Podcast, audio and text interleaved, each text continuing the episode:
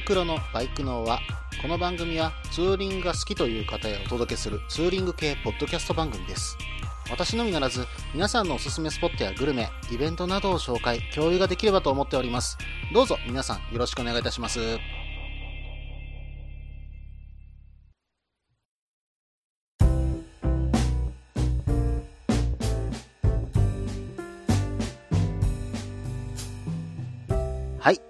始まりました。バイクのは第11回ですね。お相手はタククロです。どうぞよろしくお願いいたします。えー、近況としましてですね、私仕事ではいつもデスクワークなんですけども、えーちょっと目の前の方がですね、えーインフルエンザで休まれたというふうに今日伝えられまして、えー昨日ずっと咳を目の前でされてたんですね。で、その時はあの、インフルエンザと分かってなかったものですから、あ、風邪なのかなと思ってたんですけども、まあマスクをね、途中からしだしたんで、まあ辛いんだなと思って見てたんです。でもね、あの、今日になって休まれて、実はインフルエンザでしたという風に言われてしまうと、えーっと、もう、ウイルスは僕の方に移ってませんか？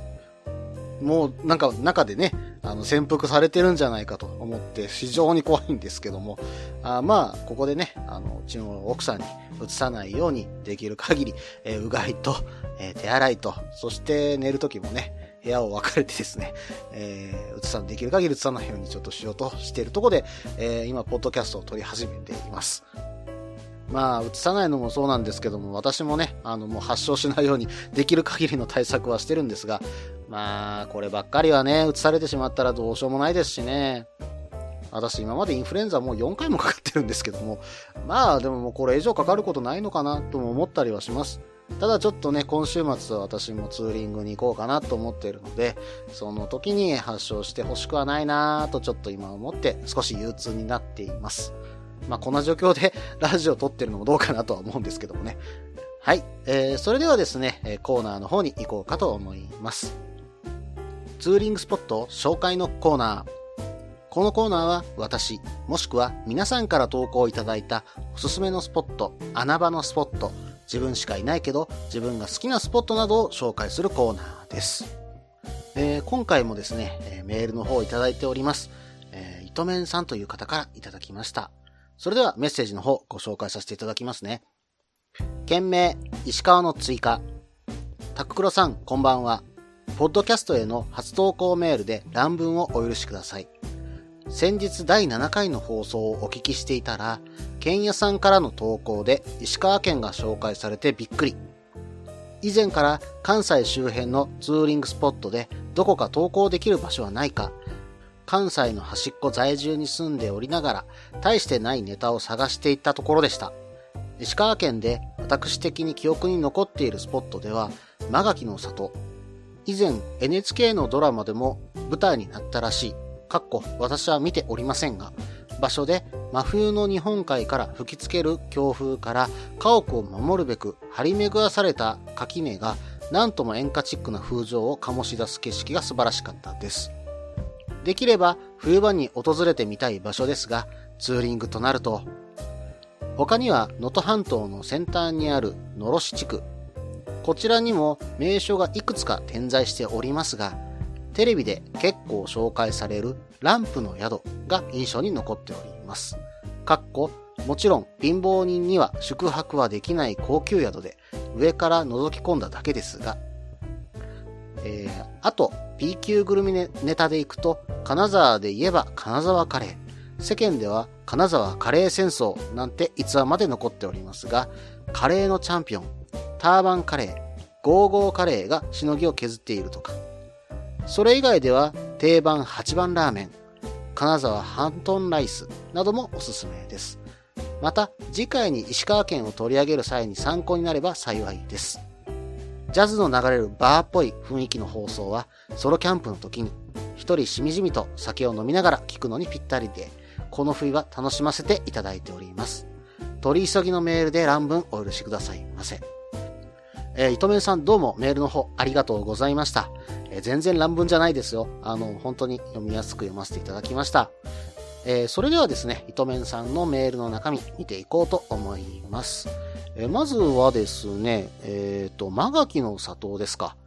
こちらの方ですね、私もテレビで一度見たことありまして、すごいな、これ見てみたいなとちょっと思った場所でした。えー、ちなみに、このマガキというのは、えー、高さが約5メートルぐらいの、えー、ニガ岳とか、えー、マ岳を割ったものですね。これを隙間なく並べた垣根のことです。この辺りですね、えっ、と、マガキの里の付近なんですけども、えー、冬の日本海からですね、えー、吹きつけるあの季節風がですね、ものすごく強いんですよね。で、それから家屋を守るためにこういう竹を並べて、え、壁にして、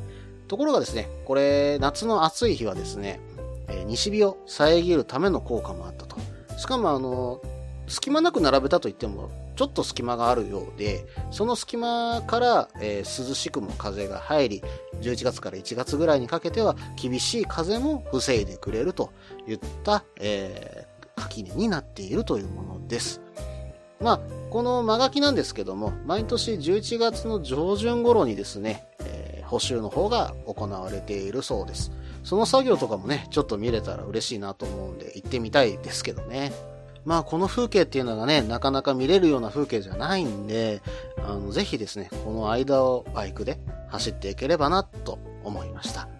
まああの、糸面さんもですね、メールの方で書かれていますが、冬場に訪れてみたい場所ですがと言われていますが、私はちょっとここ、秋口とか、まあそれこそその11月ぐらいの時に紅葉を見ながら、この場所に来てみたいなとちょっと思いました。それでは次に紹介されている場所が、能登半島の先端ののろし地区ですね。こちらの方、えーと、私の方でも少し調べてみました。こののろし地区は、えー、本当に能登半島の先端にありますね。で、この場所を調べて、真っ先に出てきたのが、え、六甲崎灯台ですね。えー、これは能登半島の、えー、最先端に立つ、えー、白亜の灯台です。明治16年、1883年にイギリス人技師が設計しています。で、えー、扉とか窓がすごいモダンなデザインになっていて、異国文化をすごい感じられるということです。で、あの、運が良ければですね、灯台の立つ高台から、えー、海から昇る朝日と海に沈む夕日の両方を眺めることができますと。で、この灯台ですね、何気に年に数回一般公開があるとのことです。それで内部の見学もできるということですので、えー、そのあたりは調べてみてください。ちなみにですね、えー、この野呂市という、えー、町の名前、少し変わってるなと思ったんで、調べてみたんですけども、どうもあの日本書紀とか石川県地理小説には、あの、昔、海上警備のために、のろしを設けていたことに由来するということになっているそうです。ちなみにですね、この辺りは少し文献によって解釈が違うようですので、諸説あるようです。あの、ちょっとその辺り調べきれませんでした。ご了承ください。えー、それではですね、この辺りでちょっと名物がないかなと思って調べてみたんですけども、えー、道の駅のろしというところがあります。えー、こちらの方でですね、なんとあの、豆腐のね、あの、手作り体験ができるということです。どうもこの辺り、えー、大豆がちょっと有名なところがあるようでして、えー、それを使った、えー、地豆腐の、え手作り体験ができるということになっています。これちょっと私もね、豆腐を作ってみることができるのであればやってみたいなと思いました。で、料金は800円で、所要時間は30分程度ということです。ね、これで作ったお豆腐を例えば宿とかキャンプ場に持って行ってね、日本酒か何かでいっぱいやるっていうのはいかがですかね。えー、それではもう一つ書かれていたのが、ランプの宿ですか。えー、これ私の方でも少し調べてみたんですけども、えー、約450年前からこの宿あるんですね。えちなみに温泉宿です。で、海辺ギリギリに立っている奥能登先端の一宿となっています。で、全部で13室で、えー、部屋には年間40万人も、えー、宿泊依頼があるそうなんですけども、年間1万3000にしか泊まれないと言って、とてつもなく人気な宿だそうですね。もう館内には約50個のランプが灯って、ものすごく幻想的な、えー、明かり、まあ、え、雰囲気が醸し出ていると。実際この写真を見ても、本当にすごい幻想的ですよね。光もですね、これ温かみのある、えー、ちょっとオレンジがかった光の,、まあ、のランプが灯っているというような感じに見受けられます。これは本当に綺麗ですね。ちょっと止まってみたいですね。中にはいろりとかもあるとこもあるんですね。うん、それでこの辺りの海産物を、えー、食べながら、えー、そして飲みながら、そして温泉も入れると。これはなかなか魅力です。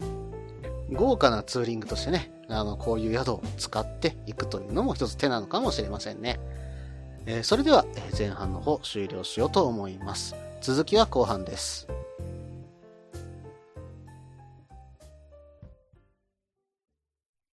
みんなでバイクの輪を広げよう。ツーリングスポットデータベース番組、バイクの輪は毎月2回程度不定期更新中です。皆さんよろしくお願いいたします。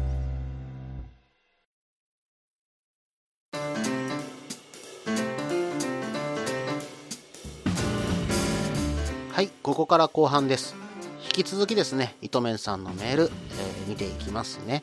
えっ、ー、と、次に載っていたのは、えー、B 級グルメネタということで、金沢といえば、カレー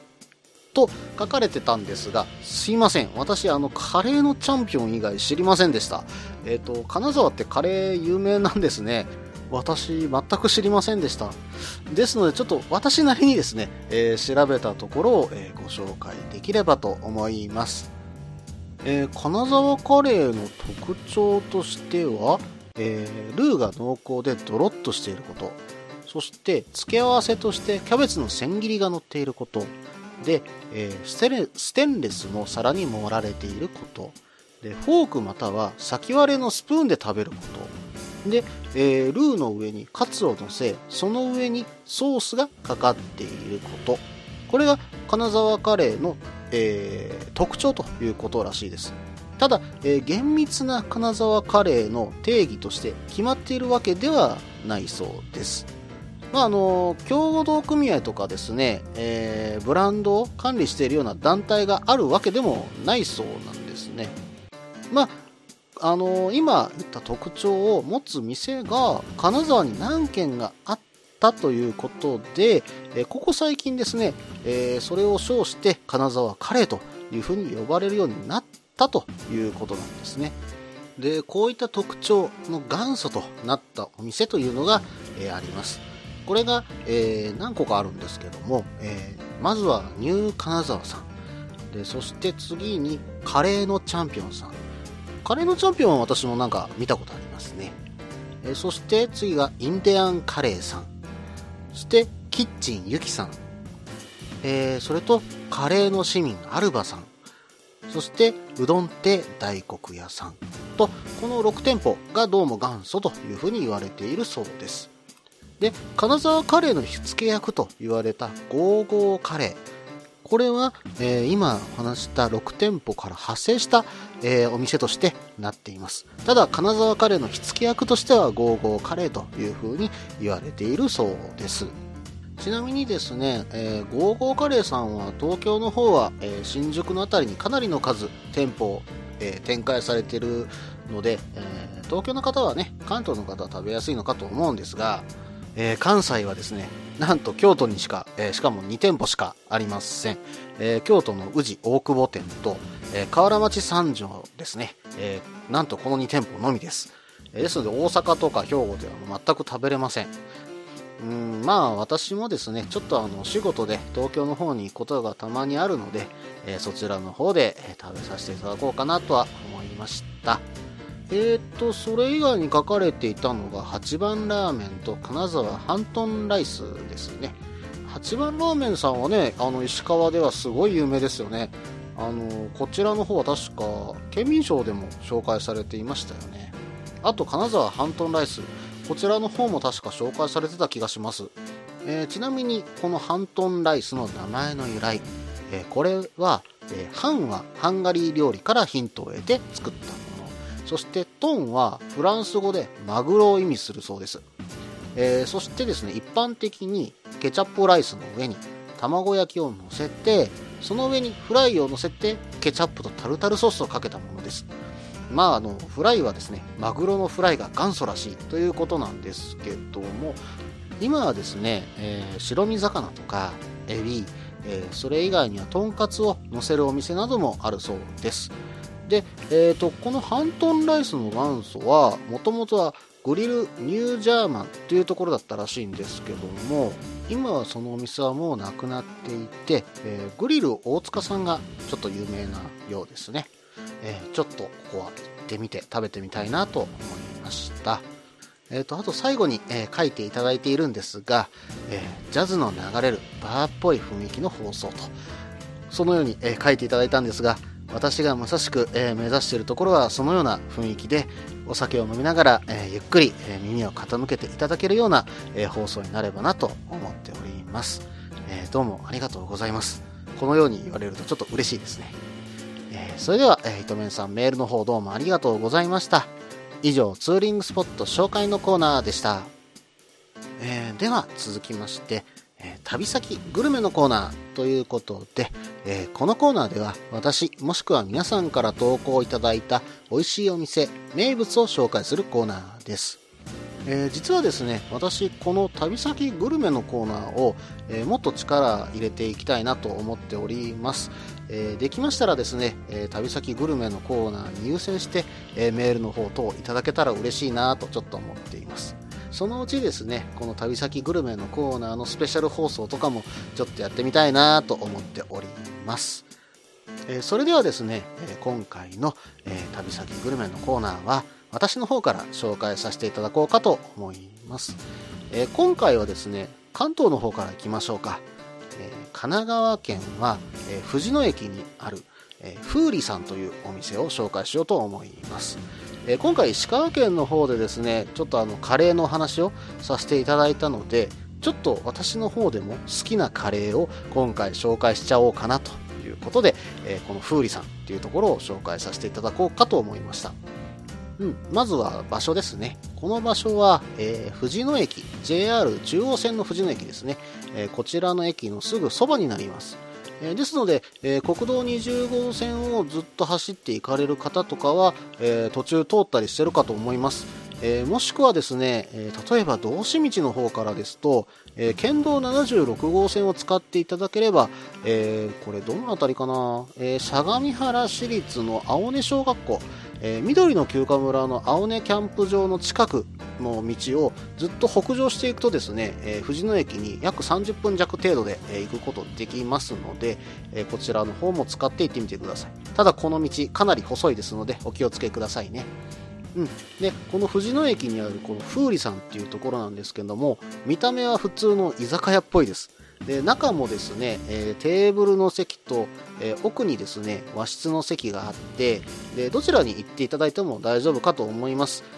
ちなみにですねここその居酒屋的な雰囲気にもかかわらずカレーがめちゃくちゃ美味しいんですよ。ちなみにですねあのランチとかで結構定食メニューも充実しています。でこの他のメニューもなかなか美味しいんです。でここのねあとカレーに関してはあの玉ねぎをですね本当に大量に炒めてもう煮詰めて煮詰めて溶かしきってるようなカレーでして、うん、ものすごくその玉ねぎの甘みが強いカレーなんですけどもスパイスもですねどうも独特なんですね、うん、ここのカレーは美味しいです。一度食べてみてください。そしてですねここのお店もう一つ私のお気に入りがありまして、えー、大葉スパゲティとあのペペロンチーノの上に大葉が乗っかってるだけなんですけどもこの大葉がですねもうあの取ってきてすぐのものしか使わないっていうこだわりようなんですね。うん、ここの大葉スパゲッティは一度ぜひ食べてみてください。その大葉もなかなか、なんていうのかな、新鮮味であんな美味しいんですかね。うん、ペペロンチーノの味付けがうまいんで、うん、食べやすいから、ぜひ食べてみていただきたいですね。ちなみにですね、ここ、もつ煮込みやビッグハンバーグ、じゃこ天とかですね、あと珍しいものとして、豆腐の明太焼きなんていうものもあります。えー、ぜひですね、こちらの方一度食べてみていただければなと思います。まあ、あの、国道20号線沿いですからね、えー、山梨甲府の方とか、まあね、ほったらかし温泉の方とか、まあ、帰ってくる途中にですね、寄れればちょっと寄ってみてください。えー、できればそのレポートとかいただけれたら嬉しいですね。それでは旅先グルメのコーナーを終了しようと思います。えそれではエンディングの方に入ろうと思います。えちょっとエンディングではですね、え告知の方とさせていただければと思います。まずはですね、え2016年3月19日から21日にかけて開催される、え大阪モーターサイクルショー、こちらの方に、え旅バイクさんの方が出展されることと、えなりました。そしてですね、え私の方も、えお手伝いとして3月19日にお手伝いに行こうと思います。まあ、あくまでですね、私、旅バイクさんのお手伝いとして行かせていただきますが、えー、声をかけていただければお話しすることもできるかと思いますので、えー、ぜひともその時はお声かけください。えー、それとですね、えー、もう一つ告知があります。バイク系ポッドキャスト5番組合同トークライブ、こちらの方行います。えー、タイトルはですね、新生全場ポレンバイク系ポッドキャスト戦国時代突入スペシャルということです。出演は全国バイク系ポッドキャスト連合、略して全パポレンですね。えー、旅バイクのラットさん、女子バイクの陽子さん、中山バイクラジオの中田さん、山ちゃんさん、えー、楽園会のいくさん、けいさん、そして私、バイクのはタククロも、えー、出演させていただきます。場所はナンバーで見する、えー、千日前みそのビルの2階ですね。えー、日時3月19日土曜日、大阪モーターサイクルショーの初日ですね。えー、会場18時、開演18時半から、えー、21時頃までというふうになっています。えー、入場料は1500円、えー、ワンドリンク別となります。まあ、あのこちらの方で私の方も、え、一緒に皆さんと盛り上がれればいいなと思っておりますので、ぜひ皆さん、え、駆けつけてください。まあ、あの、私もですね、え出演させていただくということになっていますが、正直今からドキドキしております。えー、まだですね、内容の方は、えー、詳しく決まっておりませんので、えー、決まり次第ですね、この放送内、もしくはブログの方で、え発表させていただければと思っております。え皆さん、ぜひ、え会場にご来場いただいてお会いできたらと思っております。えー、それとですね、今回新しい情報として、えー、バイクのあの番組のステッカーが、えー、出来上がりました。で、今回はこれは、えイベント当日に、え発表させていただいて、販売させていただこうかと思います。えー、ぜひですね、皆さん買っていただければと思います。私もちょっとサラリーマンの給料作っちゃったんで、どうにかな、どうなるかなと、ちょっと思ってヒヤヒヤしてるんですけどもね、えー、ぜひとも皆さんご購入のほどよろしくお願いいたします。この番組では皆さんからのメールを募集しています。ツーリングスポット紹介のコーナーではおすすめのスポット穴場のスポット自分しかいないけど自分が好きなスポット自分じゃいけないけど良さそうなスポットを教えてください。また旅先グルメのコーナーイベント紹介のコーナーツーリングアイテムのコーナー温かいお便りも待っています。できる限りご紹介させていただきます。メールはブログの方にメールフォームを設置しています。もしくは Twitter で直接メッセージいただいても構いません。Twitter はタククロで検索していただければ CRF の画像でわかるかと思います。ではお便りお待ちしております。と同時に今回第11回ですね、えー、終了となります。皆さんどうもありがとうございました。